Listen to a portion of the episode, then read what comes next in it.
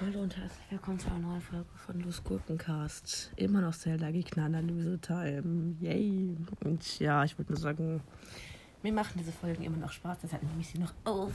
Ja, auf jeden Fall, jetzt kommen die wirklich interessanten Gegner, wo nice sind.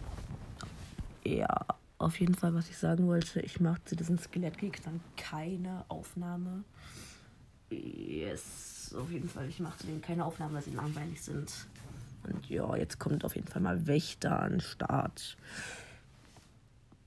Wächterläufer, um genau zu sein. Und die anderen Wächter werde ich nicht analysieren, weil sie eigentlich genau dasselbe sind wie der normale Laufwächter. Ja, und zwar. Hm, wie viele Beine hat er? Ich glaube, ähm, sechs oder acht Beine. Hat er hat auf jeden Fall sechs oder acht Beine und schießt aus seinem Auge Laserstrahlen. Ich hasse das. Ja, auf jeden Fall. An dem gibt es nicht so wirklich viel zu analysieren, außer dass er, außer dass er ein nices Muster hat, wo, wenn er einen entdeckt, aufleuchtet. Und das sieht eigentlich sehr nice aus. Und drei komische Dinge am Kopf. Ich nenne es jetzt einfach mal Öhrchen, diese Teile, er im Kopf hat.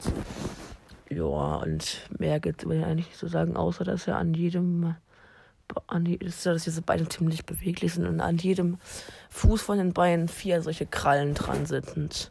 Und das war eine sehr kurze Folge von Gegneranalyse. Und ja, tut mir leid, aber über Wächter, über Wächter gibt es nicht viel zu sagen. Sorry dafür. Und ja, tschüss.